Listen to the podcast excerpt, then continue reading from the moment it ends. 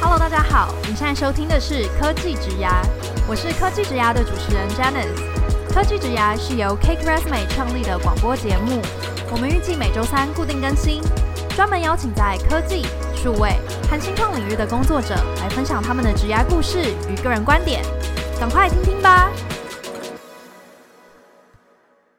Hello，大家好，我是 Janice。今年七月的时候，我曾经参与了两场台湾资料科学社群 TWDS 的师徒计划职涯座谈，和资料科学的人才分享如何求职。那当时呢，就认识了其中一个讲者，我觉得他的职涯历程非常的有意思，因为我也偶然的在活动后看见了一篇他在 Facebook 的贴文，然后我就觉得一定要想办法邀请他来上科技职涯，跟大家聊聊。所以就让我们来欢迎 PayPal 的 Senior Product Manager Nicholas。Hi Nicholas。Hi，大家好，我是 Nicholas。之前大家常在讨论一个名称叫做斜杠青年嘛，但是我其实没有那么年轻，所以我很喜欢叫我自己那个斜杠中年，这样。大家好。好，所以我应该重新介绍你出场嘛，就是让我们来欢迎斜杠中年 Nicholas 这样子。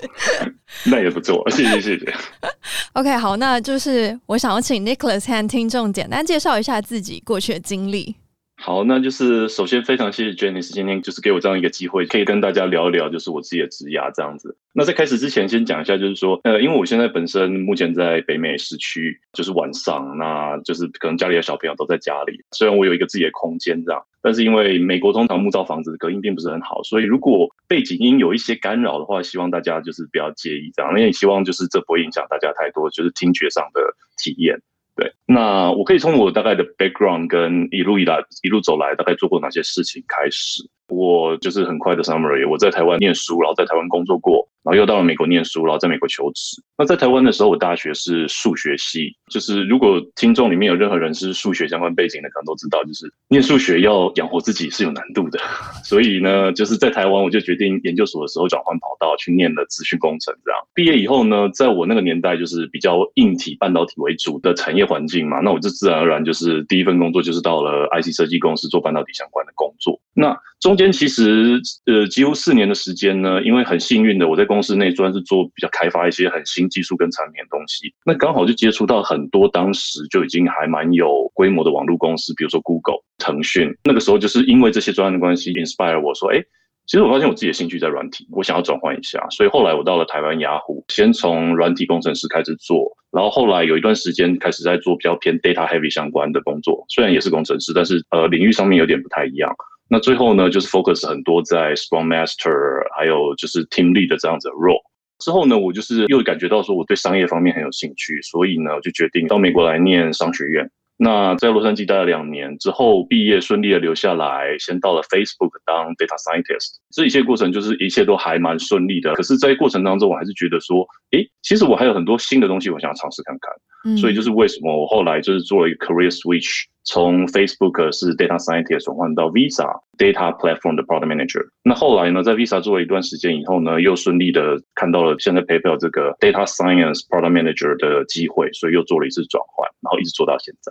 OK，好，感谢 Nicholas 非常详尽的介绍。那如果听众朋友想要了解更多关于 Nicholas 的背景呢，我们在收听的单集简介中也提供了 Nicholas 的 Cake Resume Profile 连接，你可以点进去看看。那么我们今天呢，就是想要来邀请 Nicholas 用比较纵观的角度来和我们聊聊他这十五年来的职涯经验是什么。Nicholas，你准备好了吗？哦，没问题。好，尽我所能回答。你非常淡定，不愧是已经见过大风大浪的斜杠中年。这样，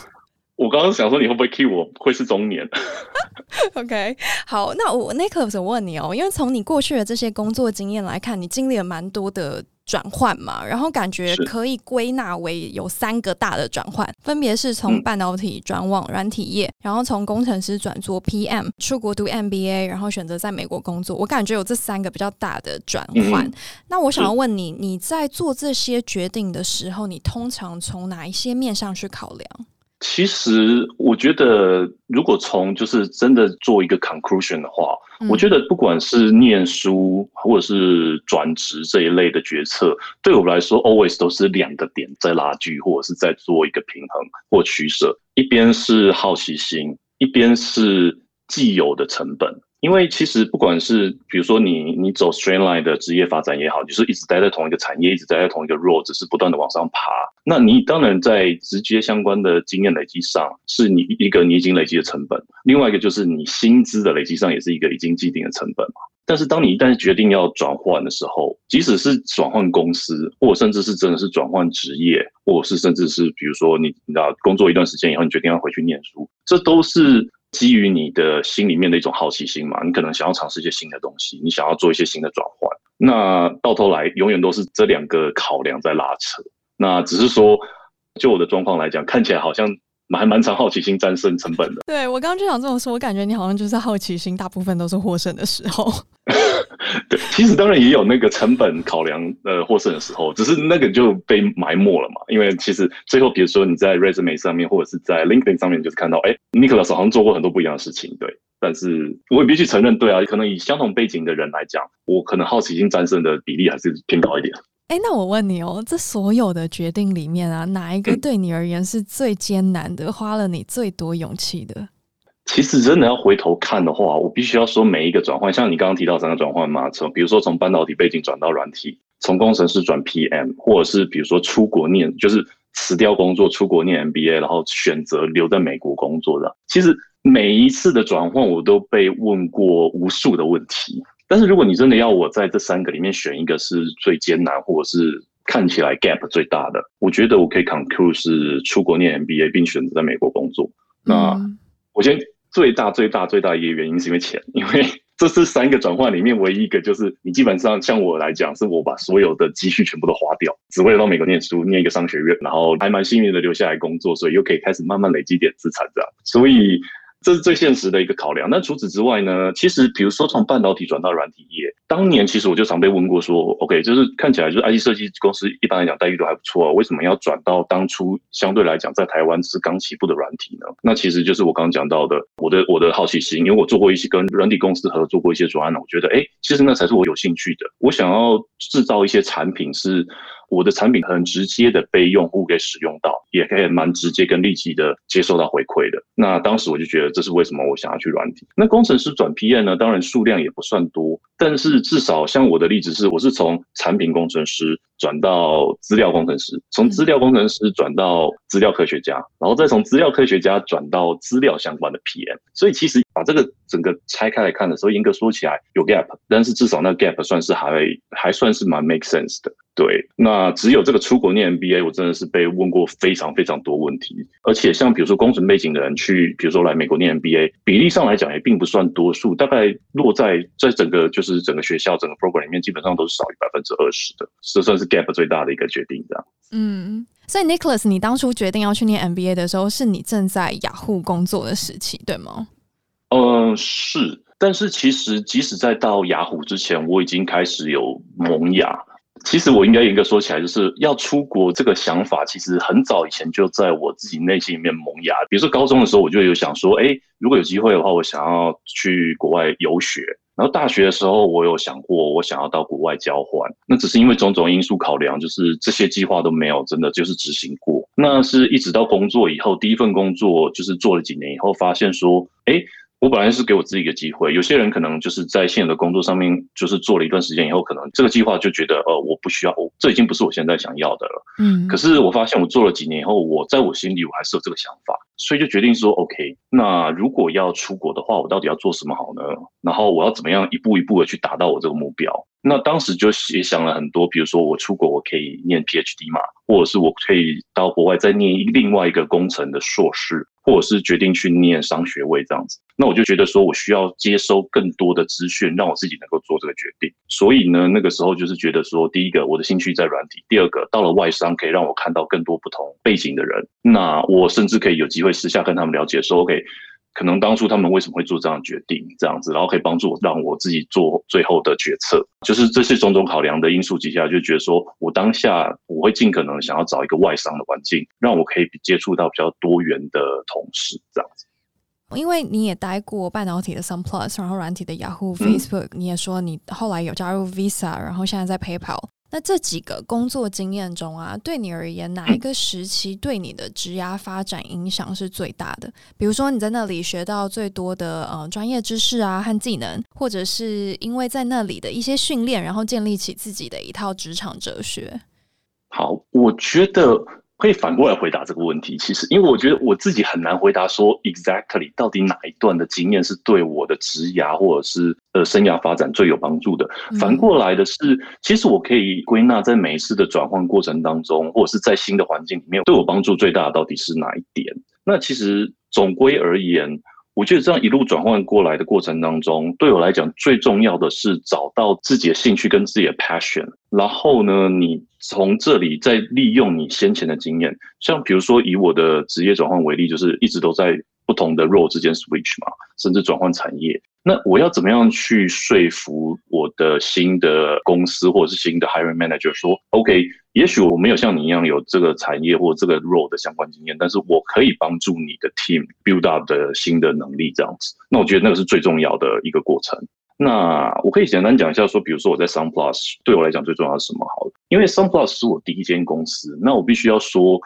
我我觉得对大部分的人来讲，这都是一样的，就是在学校是一回事，那。到了第一份工作以后，是完完全全不同的体验。我也是一样的状况。那在 Sunplus，我觉得我最值得一提的就是，我彻底了解到，有的时候就是对你严厉的人，其实反而是对你的未来最有帮助的人。很有趣的是，比如说当时我有一个主管，就是平常还蛮严厉的，就是有些同事当时都还蛮就是蛮有点有点就是害，对对，还有点有点怕他。嗯，但是其实。我也就是我，我在他底下待了蛮久。那其实严格说起来，当我回头看的时候，我觉得我在他底下真的很非常，尤其是身为一个工程师，有很多的理概念是必须要相当扎实的。其实后来我就体会到说，他很多的要求其实是合理的，而且是你如果要对客户负责，你就必须要达到这样的水准，跟在以前学校就是吊儿郎当的时候完全不一样。到了职场上的时候，我我还蛮感谢他，就是在我第一份工作的时候就能帮我定下比较扎实的基础。那这个基础呢，我可以带到今后所有的工作的岗位上，等于他帮你建立了一种对待工作的一种职人精神。呃，对，就是我觉得就是一个 mindset，对，嗯，OK。然后第二个的话，雅虎的方面的话，我觉得是算是呃累积了我很多现在所需要的。一些专业技巧，那原因是因为呢，在雅虎的过程，我刚刚提到，其实我在雅虎有经历过蛮多不同的 role，从产品工程师到资料工程师，甚至到比如说 Scrum Master 这些比较偏有一点就是专案或产品管理相关的职位这样子。那我在这里快速累积的原因，是因为当年雅虎就是因为我主要负责的产品是电子商务相关的，雅虎拍卖、商城、购物中心等等。那当年在早期的时候，雅虎的诈骗数量是台湾有名多的。嗯，那。呃，公司方面就觉得不行，因为每多一个诈骗，同时都是代表着商业上的损失，就实际上是因为我们必须要赔钱嘛。对。然后同时也代表商誉上面的损失，因为越多诈骗，就大家就可能想说，哦，我不要在雅虎上面买东西，我到其他地方好了。那这就是为什么我们新成立了一个内部的 team，去专门负责这样子的新的案子。这样，那这其实就是大家很常提到，就是内部创业的一个状况。那因为内部创业就是资源相对有限，但是你要去处理一些很大的问题，然后你所拥有的人力也相对有限，所以会产生刚刚我提到，就是你会在不同的 role 之间不断的 switch 的状况。那其实也带给我一个很好的经验，就是说。OK，原来我要能够在短时间之内建立这么多不同呃领域的专业技能，我我有什么样的方式可以快速让我 catch up？你或许不能在短时间之内把每一个能力都做到一百分，但是就像新创一样，你要在短时间之内把你的各种能力，比如说拉到八十分、八十五分，可以解决大部分的问题，然后再慢慢的改进，那才是真正的一个快速迭代的过程。那所以我觉得我还蛮 appreciate 当年在雅虎的这个经验，就是内部创业的经验，然后可以让我。快速累积不同的经验跟能力，这样子。嗯哼。然后我觉得到美国以后，又是另外一个完全不同的职业体验。我觉得差别在于说，以往在亚洲啊，呃，即使是外商好了，虽然外商的步调或者是 mindset 可能会比较偏近真正美国的公司一点，但是多少还是会因为在本土化的调整，还是会有一些落差。但是当我到美国公司的时候，我尤其是在 Facebook 的时候，我非常深刻体会到，就是一个字，就是。呃，我想中文叫做担责，英文就是 accountability。我的 title 就只是一个 data scientist，但是其实我要做的，我的工作内容其实是 end to end delivery。那这是从早期你知道，就是去判断有可能的 stakeholder 或者是 partner，然后再接下来去了解他们的问题，然后去转换成真正从商业上的问题转换成真正技术上资料科学可以解决的问题，然后接下来去实做，最后再去验证说是所有的方案或者是 deliverable 是否正确，然后不断的取得 partner 跟 stakeholder 回馈，这完全是一个人 end to end 的一个责任这样子。那所以其实严格说起来，我也算是在 play different roles。那非常重要就是，如果你没有这个当责的一个态度的话，你只要中间有任何一个环节 crash 掉，你的案子可能就没了，那就就严重影响到别人对你的评价跟你的，比如说你的 performance。那所以这以往在亚洲就是比较尝试。接任务的形态，比如说 uptown，然后上面的，比如说我的 manager 告诉我应该要做什么，那那个问题可能是相对已经定义好的，那我只是负责去设计跟执行这样。那我觉得这是一个完全非常不一样的一个 responsibility 的状况。那所以我还有我也蛮 appreciate，就是当年在 Facebook 的时候，那我有机会能够建立这样子一个正确的态度，然后带到以后的工作。所以听起来就是你在 Facebook 的时候，是当你比如说看到有某一些地方，它是可以用 Data Science 去做一些解决，去带来一些 Impact 的时候，你要去追溯这当中牵扯到的。啊，任何一个内部的 stakeholder，然后你要去跟他们谈一些计划，所以这里面会包含着大量的沟通。最后你要再收纳成，就是真的回去去建立起一个这种资料科学的解决方案，然后最后再验证。所以这里面等于就是你刚刚讲的整个 process 都是你自己 own 的嘛。然后等于说，当然或许有些人可能会在中间会怀疑说，哎，为什么 data scientist 要做这么多？这感觉是一个 PM 在做的事情，或者这感觉是 I don't know，可能有任何的其他职位更像是要做这样 end to end 的 process 的人。但是就是因为你就是希望这一个 impact 它是最后能够被出来的，或者说因为在 Facebook 它的工作文化可能就是这样的，所以其实你必须要完全的，就是要有那个当责的精神在这样子。对，Janice，我觉得你就是解释的很好。其实其实所谓的 end to end 在当时的状况就是从 opportunity 到 impact，这个 end to end 等于是全部都扛在我们自己身上的。嗯，那对，就像的确就像你所解释的这样。OK OK，那你你现在在 PayPal 的话，你自己觉得这边累积到的是什么呢？嗯、我觉得在 PayPal 这边，我所累积到的是观点层级的不同。哦、我必须要说，虽然像刚刚我解释到有很多的状况，就是比如说从 opportunity 到 impact，end to end 都是我必须要一个人负责，但是这部分都是以观点来说，都还是比较停留在所谓的战略上面的一些规划跟执行。那但是我当我到 PayPal 以后，就是我比较会朝向 strategy 这方面去进行这样。那其实我觉得对我影响最大的一个 mindset 转变，我可以解释就是说，呃，我们很喜欢讲事情的轻重缓急嘛。那所有你在公司内要执行的事情，或甚至你人生要执行的事情都是这样，你都有所谓的重要跟不重要，然后你还都有所谓的紧急跟不紧急。所以根据这两个 dimension，你可以画出一个。呃，四个方块的维度这样子。那以前的一些工作经验，我都一直认为说，OK，如果我能把我的时间尽量花在很重要而且很紧急的事情上面的话，我就可以显示我价值，因为我就好像，我就好像一直不断的 deliver 很多很重要的事情，而且很紧急的事情，然后感觉就好像，哎，整间公司只有我在 deliver impact 这样子。但是其实我在 PayPal 的这一段时间呢，我渐渐体会到。就是其实这是一个比较战略上面的一个想法，但是随着你的眼界越高以后，公司会希望你的 mindset 是比较偏向于策略方面的。那什么叫策略呢？我的解读就是，所谓的策略就是你应该把你的时间 focus 在重要但不紧急的事情上。那当这些事情被妥善的规划以后，它能够在适当的时间点就被执行掉的话，我们就可以避免这些事情最后从重要但不紧急变成重要但紧急。这就是所谓的策略。那其实这可以避免掉很多不必要的成本跟风险，因为当事情紧急的时候，假设你 miss 掉，比如说今天我是唯一一个可以处理这件事情的人，那他很紧急，那但是我因为任何的因素，就是我必须要请假或什么的，那是不是还有别的别人可以处理呢？那这样不是就是把公司放到一个比较呃 risky 上面的状况里面吗？那所以其实我最大的收获就是从以往比较战略上面的考量，重要但紧急，转换到说我应该要思考更多策略面的规划，让所有的事情尽量都落在重要但不紧急的这个区块里面。那所有相关合作的人都可以把这些事情给完善处理掉。哇那我我想问你哦，因为我应该说，我我觉得很了不起的一个地方在于，你前面也提到，你可能很之前是很擅长处理很多重要且紧急的事物，然后我相信，当你能够去做这些 delivery 的时候呢，你心中的成就感其实是会很高的。可能同事也会给你就是很不错的 credit 给你这样子，然后你可能就会觉得，哎，自己好像真的好像能做很多事情，然后能帮公司解决很多问题，然后 problem solving 的能力很好的。但是你并没有因此迷失在这个成就感里面，反而能够去静下来去看，就是说有哪些事情是重要，但是不紧急的，然后再回扣。所以我我很好奇是什么。特定的事件发生，让你开始有这个心态的转变吗？是有人跟你说过怎么样的话吗？或是有什么事件发生吗？其实是还蛮多因缘机会的，有我自己亲身的经验跟体验，然后当然也有就是一些就是比如说跟比他更有经验的人的沟通的过程当中所得到的体悟。那我自己亲身体验的过程就是说，的确就是当你去处理一些重要但紧急的事情的时候，当事情完成的时候，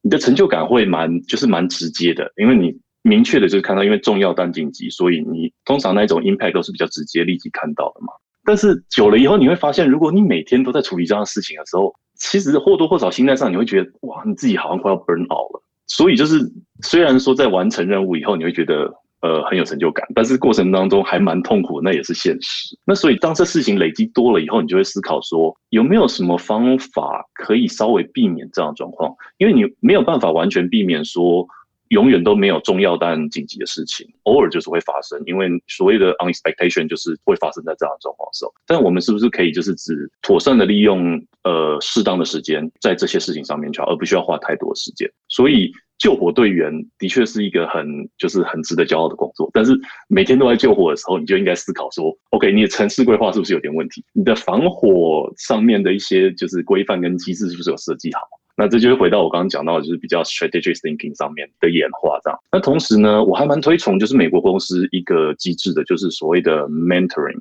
mentoring 有的时候它可以是你的直属的，比如说一层或两层的 manager。那但是大部分状况，所谓的 mentoring 是找一个比你高一到两层的人，很熟悉公司的状况，很熟悉你相关的职务，但是不要是你的直属，因为有的时候有些人可能会比较就是比如说 shine，就是说呃我不想要比较直属会有利害关系，然后会怕说讲什么东西影响到自己的 promotion 啊，还是什么的这样。对，exactly，对，所以大部分的比较大一点美国公司都有所谓的 mentoring program，就是你可以在这样的过程当中跟他沟通各种不同的事情，你可以沟通专业上的事情，比如说这个领域的新的 training 是什么，那你可以沟通一些关于组织规划上或者是比较 strategic thinking 上面的事情，然后去接收一些资讯。那我觉得我自己个人的状况是我从我的 mentor 跟我的直属，我算运气很好，就是我的直属老板算是一个很 transparent 的人，所以我从两方面都得到了很多的收获。这样，那这也是就是一部分他们给我的回馈，就是说看到你的部下就是。常常扮演解决重要但紧急的事情的状况的时候，第一个直觉是觉得 OK，你找到了一个算是还不错、会蛮会做事的人。但同时是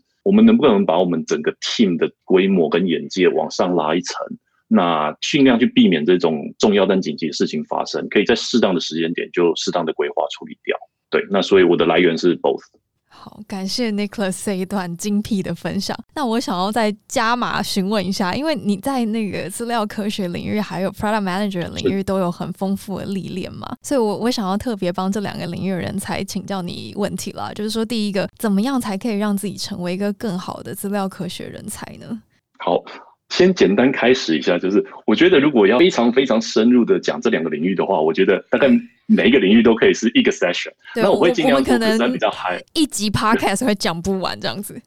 对，那我会 focus 在比较 high level 上面去开始这样子。嗯，我就先从资料科学这一方面来解释。当然，我会先从大家可能就是有资料科学相关背景的人比较熟知的，我还是会再快速的重复一下，避免说听众误会说那些不重要。其实不是，那些都是比较老生常谈的问题，我还是会快速 cover。那我会 focus 比较多时间在我觉得一样很重要，但是大家比较可能平常比较少谈论到的部分。那首先呢，资料科学家他本身是一个就是传统认知上比较偏 hard skill 的一个 position。那当然他就有一些对于这个职位的 expectation。比如说统计相关的知识，因为比如说 machine learning、AI、deep learning、neural network 这些算是传统统计上面的一个延伸嘛。那我也把这些相关的演算法知识，呃，列入在统计相关的基本知识里面。那统计知识是第一个，那第二个是 coding。coding 就是比如说，如果你要当一个资料科学家的话，你至少基本的 SQL 要会，Python 或 R 这些能够帮助你做资料处理跟 implement 演算法的一些 language，你可能也要至少懂一个或两个这样。那当然，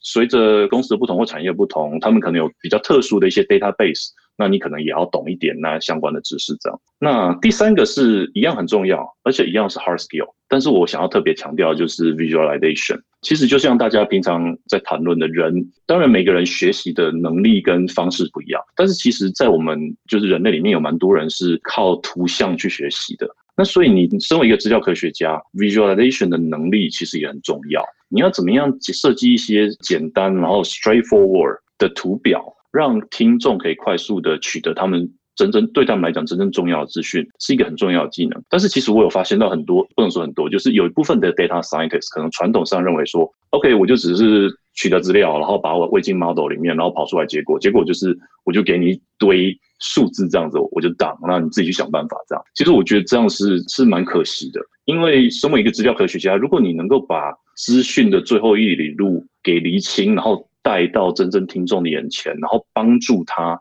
解决他真正眼前的问题，我觉得那也是很重要的一部分。然后这是 hard skill，soft skill 我可以快速归纳成三个，就是第一个是 communication，那第二个是 storytelling，还有 presentation，第三个是了解你的听众或了解你的客户这样。第一个 communication，其实我可以举我自己的例子，我在 Facebook 当 data scientist 的时候，其实我所在的组织是 infrastructure 的 operations 跟 strategy。我们有一些非常特殊的 team，比如说有 team 是他们每个人都至少有十五到二十年相关的呃商业地产的经验。那原因是因为 Facebook 的资料中心通常都是自己买地，所以他需要一群专家去决定说，OK，非常几百种不同的因素底下，哪一些地方可能是好的，然后开始去跟当地的地主还有地方政府去 negotiate，然后最后帮助我们决定说，OK，我们下一个资料中心要盖在哪里。这那这些人的经，呃，对。对，那其实还蛮还有蛮多料的，像比如说大家一直在讲说 Google 在台湾的资料中心，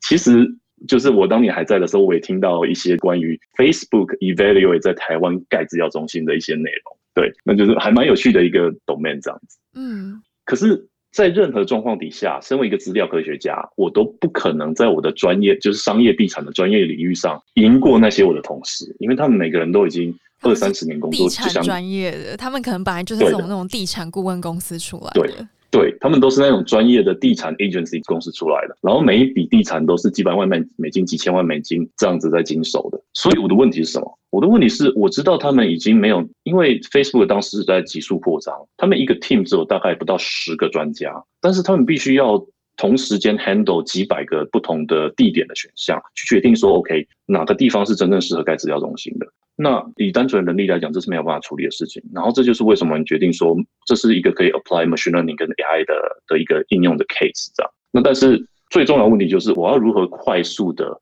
去理解他们所遇到的问题到底什么，他们的考量点到底是什么，然后把这些比较模糊的商业上面的问题跟考量，转换成能够量化的资料科学的问题。然后再去找到适合的演算法去处理，这一些种种的过程都是 communication 能力非常重要的地方。那我甚至可以 conclude 说，如果我把整个 end-to-end 的 delivery 当做百分之一百的时间的分配的话，当年我的 communication 时间可能占到快百分之八十，就是因为我必须要花很多的时间去了解他们真正的痛点。那所以我觉得，身为一个资料科学家，communication 能力真的非常的重要。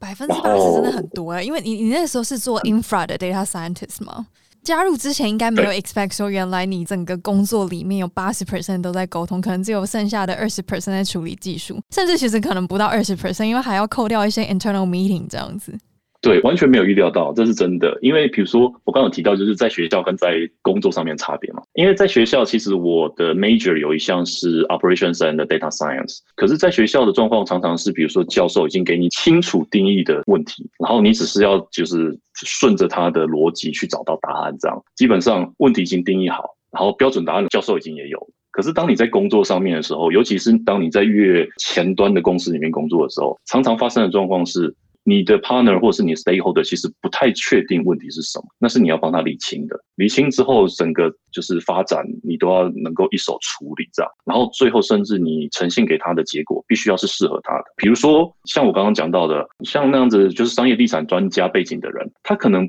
本身在过去的工作经验并不是那么 tech savvy。也就是说，如果你 deliver 给他一个充满数字的图表，或者是你 deliver 给他一个很难解读的一个 format 的时候，对他来讲其实真的帮助不大，甚至很常发生。我看过很常发生的状况是，如果你 deliver 的 format 不对，最后这个 project 就 dropped。他也最后并没有把这个东西应用在他实际上就是日常工作上。那所以那个时候，我想到一个方法，就是与其我给他一堆数字，告诉他这些是好的，他还要回过头来问我为什么，我倒不如给他一个图表，因为对他们来讲最重要的是地点嘛。所谓的地点就是就像一张地图一样。那我就设计一个 user interface，就是一张地图，然后他只要用 Excel 输入他所有相关的一些条件，还有一些就是 condition input 到那个工具以后，我就会告诉他说，OK。Based on 这些限制，然后 Based on 你的 assumption，这几个地点是最适当的。比如说 Top Five，那 Top Five 的原因是什么？我也列出来，这样就可以完全节省说，当他拿到结果以后，他还要不断的回来问我说：“你给我这数字是什么意思？你给我那个答案是什么意思？那为什么这个比那个好？”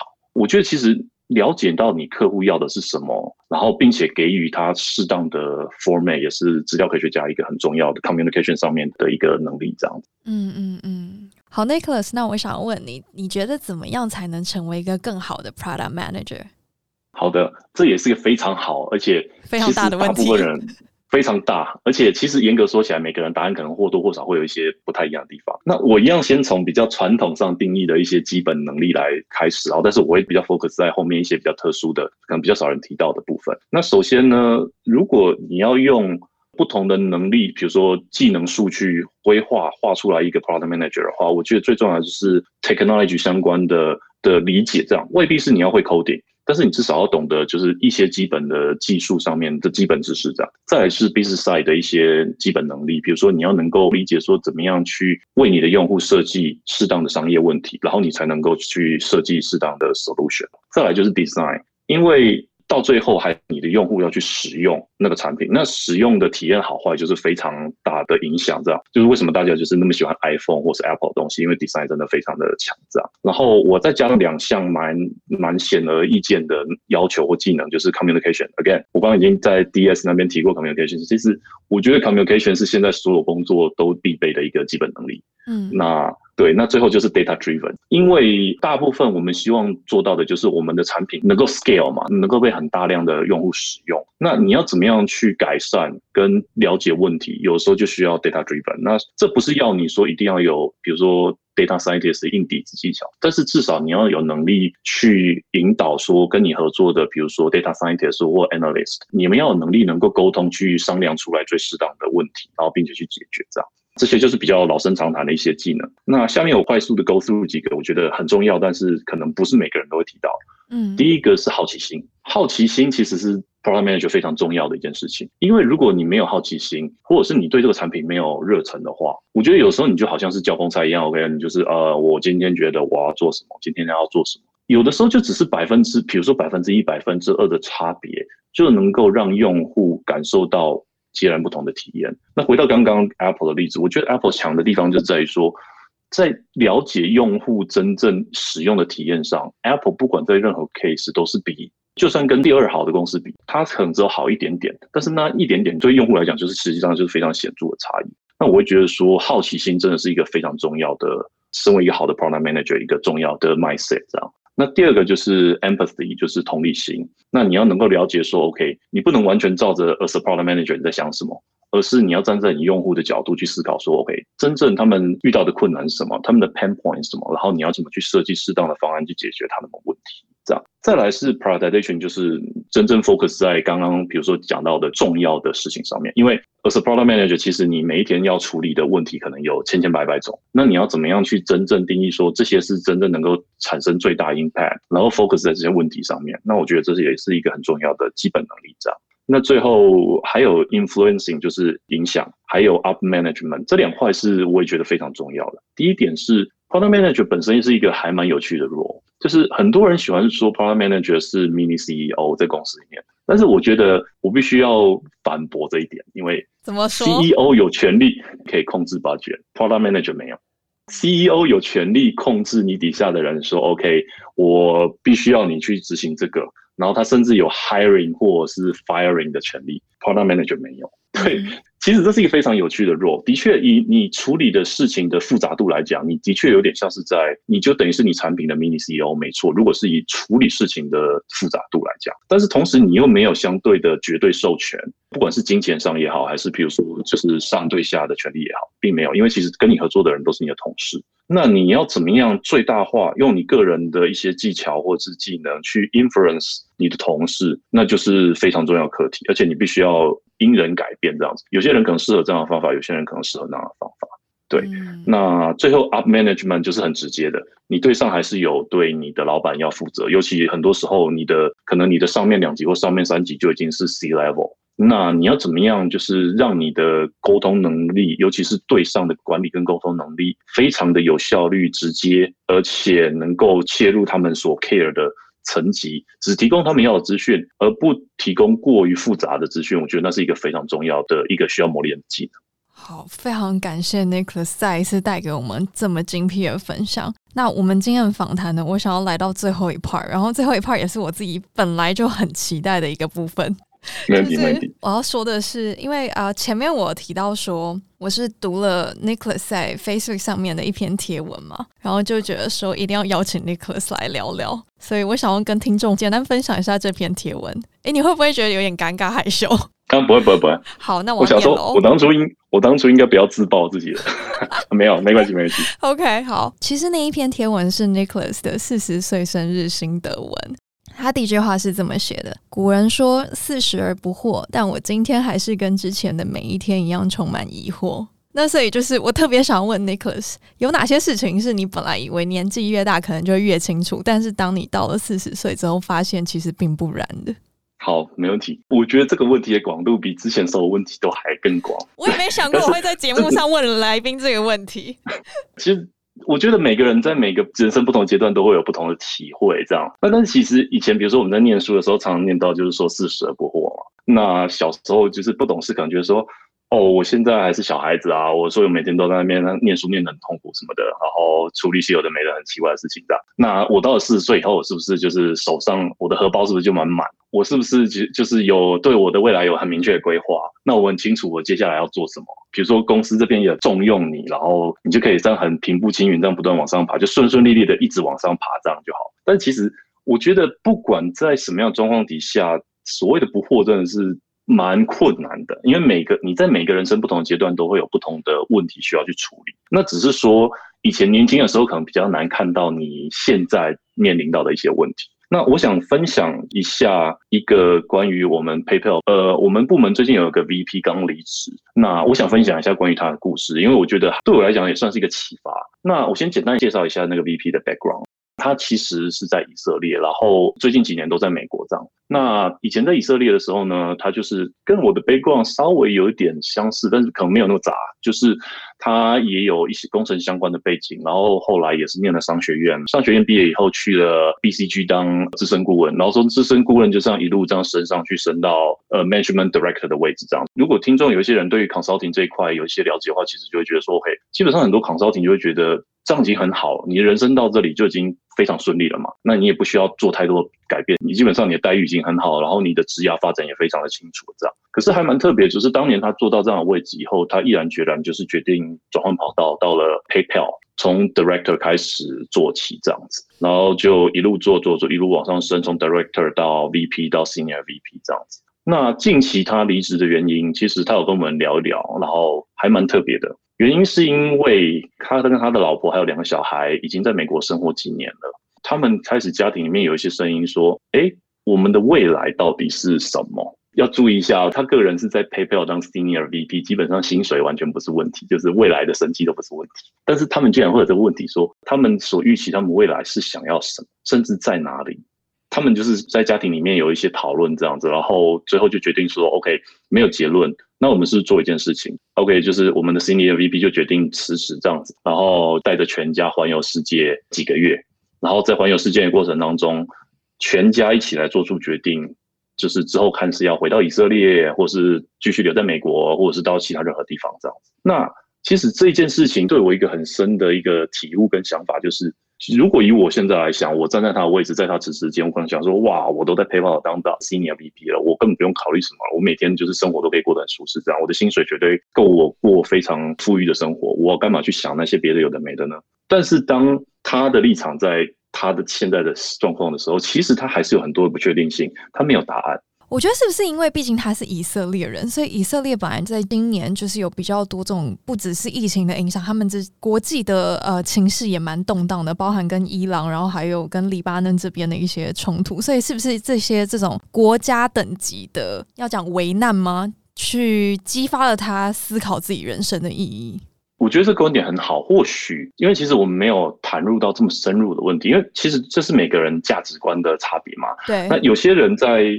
动荡的时候，而且听众给大家想一下，就是说，因为他毕竟是有老婆跟小孩，对不对？对。那有些人可能会觉得说，在小孩在很很小的时候，可能反而会希望避免回到一个比较动荡的环境，就是毕竟单纯的安全上面考量。对。这样这也是有可能的。那当然有有另外的人可能会觉得说不对，那应该是反过来做相反的决策。这样每个人都会有各种不同考量跟决策。那其实从正面来看，跟从反面来看，对他来讲都是有可能。只是说，即使就是像他这样资源来讲更充足的条件底下，他还是对未来有很多的不确定性。那所以我自己的体想法跟体认就是，当我站在我的立场想他的时候，我可能觉得他有这么多东西，他已经拥有这么多了，他不用再烦恼。事实上是，当我真正在他的状况的时候，我可能还是有很多的烦恼，很多的考量。这也就是为什么特别提到，就是四十而不惑，可能不是那么的现实。当然，可能或许有些人真的四十岁、五十岁的时候就已经真的非常，大部分都已经非常缺人了。但是，我觉得，即使是像他这样的极端，就是已经这么高位置的 executive 状况，我还是觉得，我原来他还是有很多的不确定性这样子。哦，原来是因为这样才写下这段话。那我想要问哦，因为 Nicholas 你在文章中还有一段有写到说。生活改变的无奈总会越来越多，从年轻的时候开始放下的也越来越多，但好在现在还是有机会举起些什么，然后尽可能用身教告诉小孩自己要追求什么。兴趣跟嗜好能留住的一定会越来越少，但不能变成没有。我想要问你，为什么会写下这段话？那你觉得你放下了什么，然后举起了什么？什么兴趣是被你到现在都还保留着的？我觉得这又可以套用我刚刚讲到一个概念，就是。换工作的时候，一直都是比如说好奇心跟成本之间在做取舍嘛。那其实我觉得用在生活上，尤其是在人生不同阶段，其实也是好用的。比如说在年轻的时候，你的好奇心可以有更多发挥的空间，因为你有更多的机会可以去 try。那你 try 过以后觉得不 work，你还有机会就是然后就是再尝试别的。那但是这个天平呢，在人生不同阶段会不一样。所以当你稍微走到年纪比较大一点的时候，你可能会觉得说，OK。那成本上面的取舍就要比较谨慎一点。以我当例子好了，其实我在念了商学院以后，我就发现说，哎，以前因为在还在台湾的时候，工程师的状况是比较少出差的。我知道我自己蛮喜欢到处走走，但是我不知道，比如说出差这种事情，对我来讲是不是有兴趣的这样。那但是念商学院的时候，常常会有一些不同的要到外地去做 consulting project 的机会。比如说我在一放暑假的时候，就跟随我们的 program 到了南美洲两个国家做 consulting project。两个国家大概是总共花大概十天的时间这样子。那因为我自己又报名另外一个就是是帮助 APEC 组织做研究的另外一个 consulting project，所以我在最后一天就跟 program 其他的同学 say goodbye 以后，我自己又马上再飞到了智利。待了一整个礼拜，那就是会见一些当地的，比如说政府官员啊，或者是企业老板等等的，去做一些研究。那最后呢，我是在我还记得我是在礼拜六傍晚搭的飞机飞回美国。飞回美国的时候已经变礼拜天了。礼拜天，因为我要先回到我当时在洛杉矶的家拿行李，然后拿了行李以后，同一天礼拜天傍晚我就飞到旧金山，因为我要隔天要开始我在 Facebook 的 Summer Intern。然后就开始十一周的 summer intern 这样，然后十一周 summer intern 完之后，礼拜五结束 summer intern，我礼拜天就又飞回到洛杉矶，隔天开始新的二年级的课业。所以如果是以前的我，我可能会不会想过说，其实我还蛮喜欢这样子的，就是飞来飞去的做一些工作。那但是其实做了以后才知道。可是相对来讲，我如果你要我现在的我再去做这样子的，就是非常激烈的 travel 的话，可能又有点难度。比如说因为家庭的因素，或者是因为小孩的因素这样。那我觉得这是其中一个需要取舍的例子。另外一个例子是，比如说兴趣好了，那我其实我个人对机械，尤其是汽车跟机车都有非常强烈的兴趣这样。取舍来讲好了，机车相对来讲的确是危险性比较高的嘛。当你有了家庭以后，你可能就要先做第一个取舍，就是 OK，汽车跟机车，那我可能安全考量，我可能要 focus 多一点在汽车这样。但当然，我现在还是不断的有在尽量有空闲的时候，我还是有 focus 在我自己的兴趣，就是汽车这一块上面。但是你要说跟我年轻的时候花的时间比，可能就还是完全不能比。我觉得这就是你知道，生活不断演进的过程，你会有放下的，你也会有得到的。那得到的就是我当然因为现在有。比较多的时间跟呃自己的家庭还有小朋友相处，那也是一一点一点看着他们长大，就觉得哎、欸，原来我小时候是小孩子的时候也有这么多有趣的事情。那我现在好像就在看我以前的自己，对，这就是所谓的拿起什么还有放下什么的部分。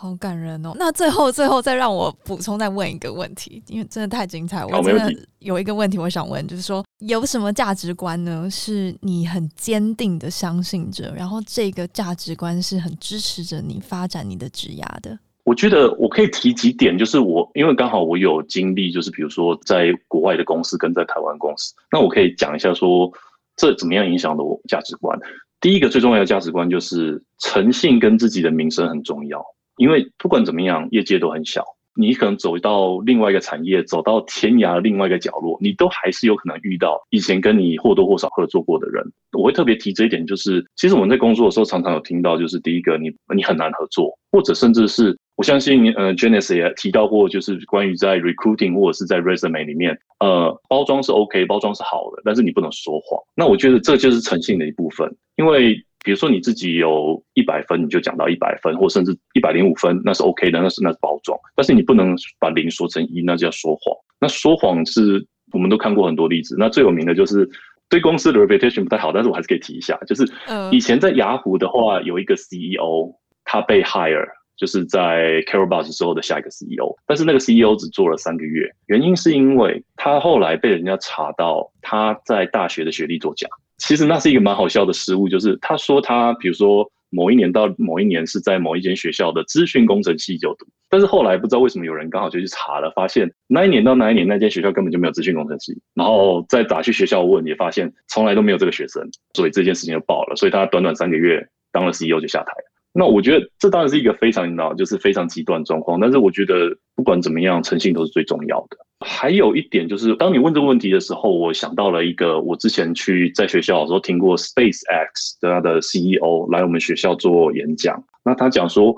当你认认真真静下心来来检视你，比如说你现在的工作或者是你未来的机会的时候，那里绝对有三个最主要的诱因，去帮助你决定你要留下来，或是你要走，或者是你要找新的机会。这样，第一个当然最直接就是薪资待遇。那这个非常客观嘛，因为多少钱就多少钱。第二个就是职务发展，在某一些状况的时候呢，你可能会觉得说，我必须要因为我的兴趣或因为我的好奇心，然后我可能要牺牲我的目前的薪资，我可能需要 downgrade 我的薪资。那但是如只要这是我要的，或许有些人就会做这样的决定。拿我自己当例子好了，我就有几次这样子的状况。呃，我必须要补充说明的是，当你真的找到你自己的兴趣，做了这样决定以后，至少以我的状况来讲。那一种一开始的 downgrading 都是很快就被弥补回来的。所谓的弥补不是心态上弥补，是事实上就是 compensation 这边也会很快做一些调整。那我觉得就是你知道，你当你有这样的决策的时候，你你会去就是努力的执行这样。然后最后呢，那 SpaceX C CFO 有特别讲到一个第三点，就是 passion，就是我刚刚讲到好奇心或是 passion 的问题。那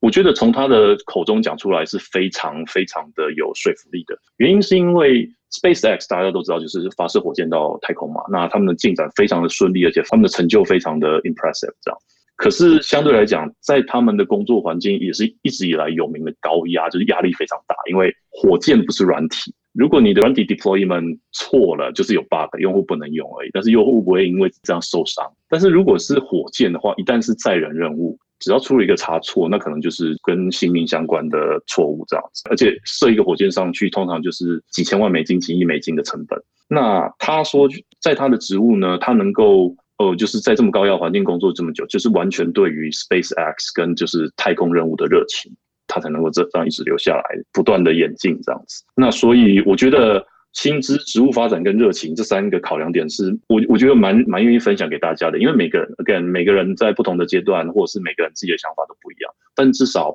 能够围绕在这三个重点之间做取舍，我觉得至少不会让你忘记说你自己原本的规划是什么，然后你希望你自己未来在哪个位置做什么样的事情，发展什么样的职涯。当然，这就回到了就是大家常讲的一个成语，叫做“勿忘初衷”。当然，希望就是这些对大家会有一些启发跟帮助。这样，我觉得大家今天应该收获超多的，因为我我本人就觉得收获非常的大，非常感谢 Nicholas 这么真诚的分享。